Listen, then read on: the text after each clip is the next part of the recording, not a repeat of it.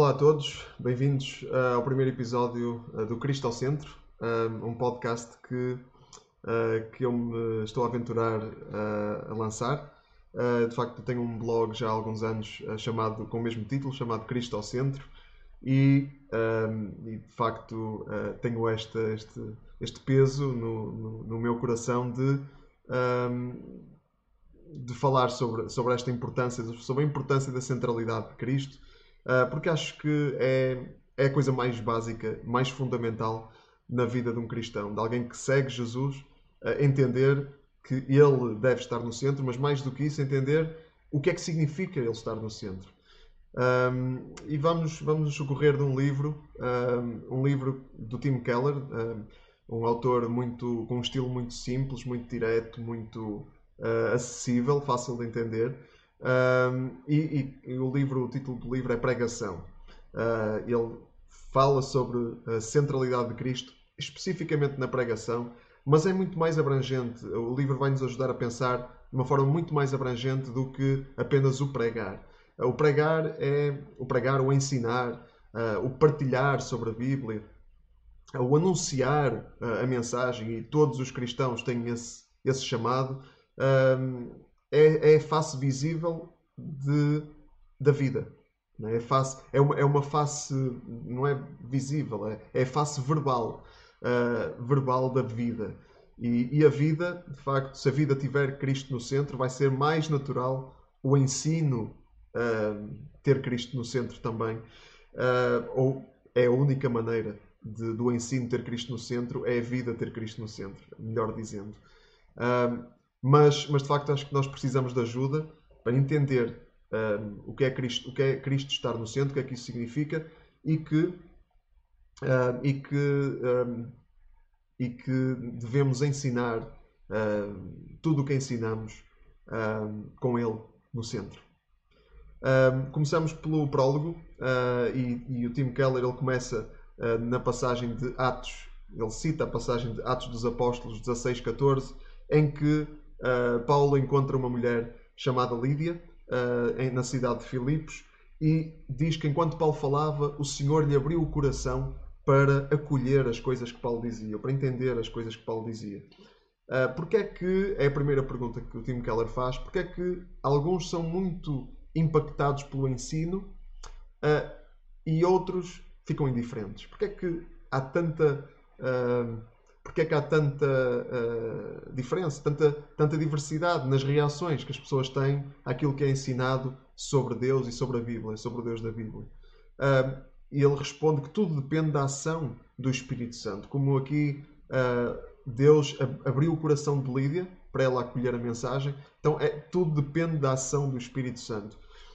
agora, o pregador não é um agente passivo, não pode ser um agente passivo às vezes há aquela ideia de que uh, só temos de explicar o texto, é só explicar e depois Deus faz o resto e nós não temos que nos preocupar. Se calhar mais vale só lermos. Lemos só e, e Deus há de se desenrascar, é? sem, sem nós uh, termos que fazer mais nada. Uh, não era isso que uh, Calvino, o reformador do século XVI, achava.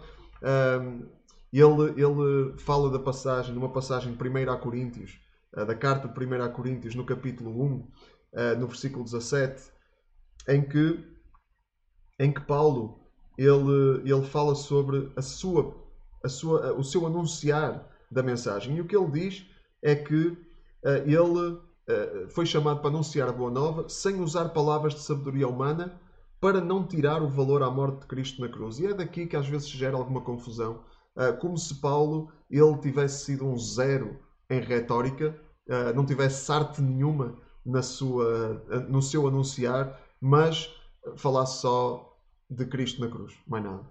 Não é verdade, e Calvino ele refere isso. Paulo, em muitas ocasiões, se nós lermos o livro de Atos dos Apóstolos e as cartas de Paulo, nós entendemos que Paulo tinha um grande poder persuasivo, que ele comunicava muito bem, ele, é, ele tinha muita arte, tinha muita arte retórica, e essa também é a responsabilidade de quem ensina. Uh, não podemos ficar à espera que o Espírito Santo faça tudo, ainda que ele podia fazer, mas Deus, ele escolhe contar connosco nesta tarefa. É porque ele podia fazer de facto tudo sozinho, mas ele escolhe contar connosco, daí nós termos também a Bíblia, que foi escrita por pessoas que tinham este desejo de ensinar. Uh, e Paulo é um grande exemplo disso. Uh, mas Paulo não, não falava só da Bíblia, Uh, ele falava ao coração das pessoas, uh, como estávamos a dizer. Ele falava às pessoas que tinha à sua frente, ou escrevia para um determinado grupo específico de pessoas e falava das suas necessidades. Então, e, e em, em, nesta carta, uh, no versículo 22, Paulo ele diz, ele fala de duas culturas muito prevalentes na época: os judeus e os gregos. A cultura judaica e a cultura grega. Era, a cultura grega era dominante a cultura judaica era a cultura de Paulo e ele falava para os judeus e para os gregos. Um, e ele dizia que a mensagem que ele anunciava causava horror aos judeus e, e aos não-judeus, ou seja, os gregos. Um, então ele, ele confrontava essas visões. para, para os gregos, uma salvação que não viesse do conhecimento intelectual de uma filosofia era tolice. Para os judeus, o Messias crucificado era fraqueza, era um escândalo. Uh, então, mas é isso que quem ensina deve fazer, uh, é falar ao coração das pessoas e às suas necessidades. Uh, devemos comparar as crenças de quem nos ouve com a mensagem que estamos a anunciar. assim como Paulo fazia. Paulo fazia isso. Então cabe-nos convidar as pessoas e, e, e mostrar-lhes convidar as pessoas para uh, investigar a mensagem do Evangelho e mostrar-lhes que aquilo que elas mais anseiam, uh, aquilo que elas mais anseiam, as, todas as suas aspirações, só se realizam de forma perfeita na pessoa de Cristo. E Ele é a verdadeira paz. Que, e tanta gente procura paz interior por meio de tanta coisa, uh, por meio da meditação, por meio do yoga, da autoajuda, e tudo isso pode, pode ajudar algumas pessoas, mas Uh, nada disso chega aos pés da paz que só Cristo pode dar. E assim por diante.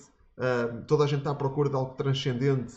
Uh, e nós, a nossa tarefa é mostrar às pessoas com quem estamos a falar, a quem estamos a ensinar, a quem estamos a anunciar, que só, isso só pode ser encontrado em Jesus. Então, há duas tarefas na pregação, duas tarefas principais.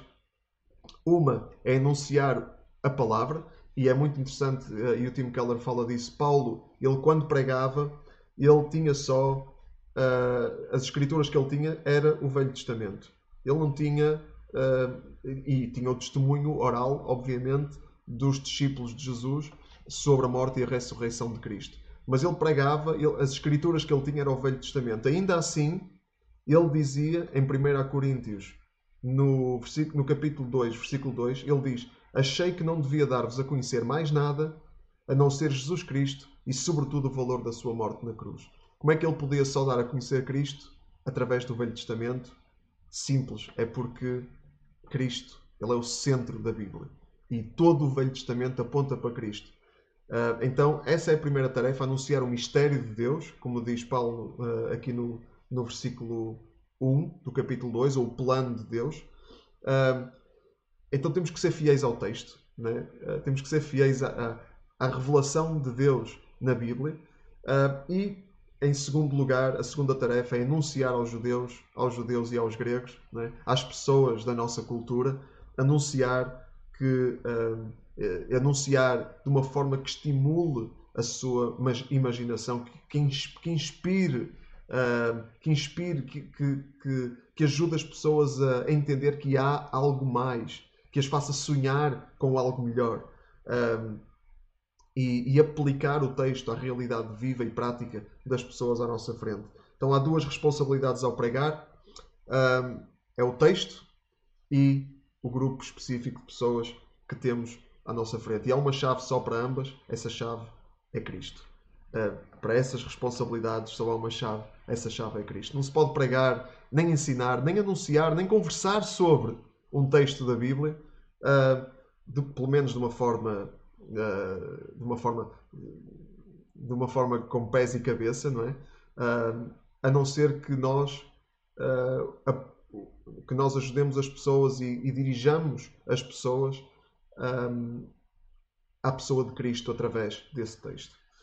Uh, aqui no, no, no fim uh, do prólogo Uh, Keller ele fala do pregador britânico do século XIX, Charles Spurgeon, uh, e, e, Spurgeon ele, ele, diz, ele dizia uh, que se Cristo não estiver no, no centro do sermão, se Cristo não estiver no centro do ensino, tudo tudo o que se diga vão ser só moralidades, vão ser só regras, vão ser só, vai ser só religiosidade, uh, vai ser só, uh, vai ser só, vão ser só diretrizes que podem ser até muito úteis uh, e podem ter até muito boa intenção, mas vão passar ao lado da essência.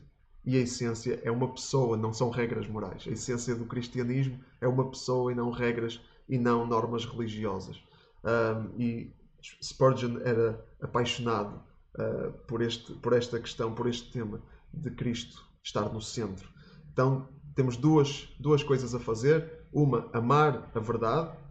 Uh, devemos amar a, a, palavra, porque a palavra mostra-nos quem Deus é. Então, se no, nós amamos Deus e a palavra é um meio de nós conhecermos Deus, portanto, amamos a palavra e amar as pessoas que estão à nossa frente. Essa é uma tarefa fundamental. Se nós não amarmos as pessoas, não vamos ter, uh, também não vamos ter. Uh, o nosso ensino vai, vai refletir isso. Não é possível Cristo estar no centro do ensino se Cristo não estiver no centro da Bíblia. E vamos ter tempo nos próximos episódios para aprofundar o que é que isto significa de Cristo estar no centro, tanto na Bíblia como uh, tanto na vida como no ensino. Uh, então, ficamos por aqui neste episódio. Uh, espero que, que, tenha sido possível ficar com a ideia de qual é, de qual é a ideia deste podcast e o, e o centro também da mensagem da Bíblia, que é Cristo. e ficamos, ficamos por aqui. Para a semana voltamos. fiquem com Cristo no centro.